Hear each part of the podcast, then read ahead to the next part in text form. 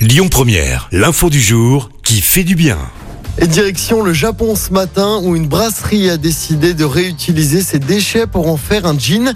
Décision d'une brasserie qui se sert en fait des déchets issus du malt, des feuilles et tiges de houblon pour créer donc des vêtements. Le procédé a déjà été vu avec des barres de céréales ou encore des biocarburants.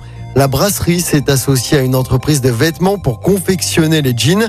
Les déchets sont d'abord transformés en washi. C'est un papier traditionnel japonais à l'origine du filage.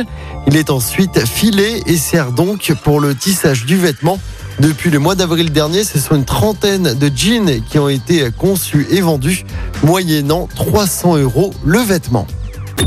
Écoutez votre radio Lyon Première en direct sur l'application Lyon Première, lyonpremière.fr et bien sûr à Lyon sur 90.2 FM et en DAB+. Lyon